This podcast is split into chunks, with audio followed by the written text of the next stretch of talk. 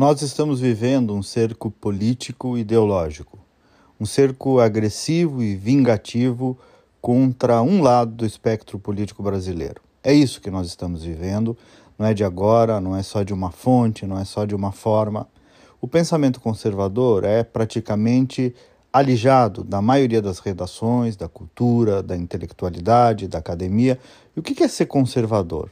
Nada muito diferente do que é, mesmo que não se declare a imensa maioria da população brasileira.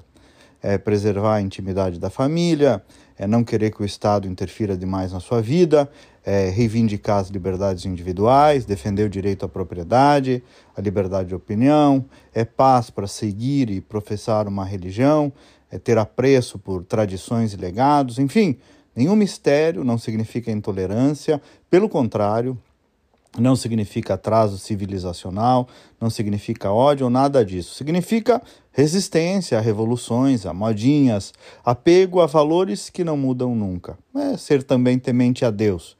E o conservadorismo fez grandes transformações na história da humanidade, grandes avanços, grandes progressos, não são visões incompatíveis. Pelo contrário, o conservador defende, inclusive, mudar o que precisa ser mudado sem destruir o que deve ser mantido. Isso significa que só conservador dá certo, que não tem erro, nada disso. Tem corrupto, incompetente, idiota para todos os lados. Agora, a questão é que o conservadorismo é um pensamento político, uma ideologia presente na política de todo o mundo moderno.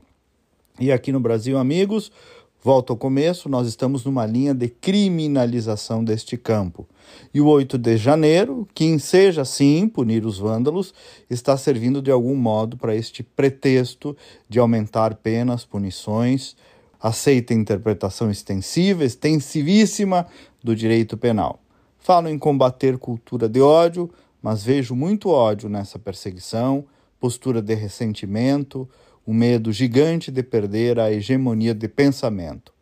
Vândalos de esquerda, tantas vezes na história brasileira, de uma hora para outra, inclusive invadiram poderes, tratados como, aspas, não se criminaliza movimentos sociais.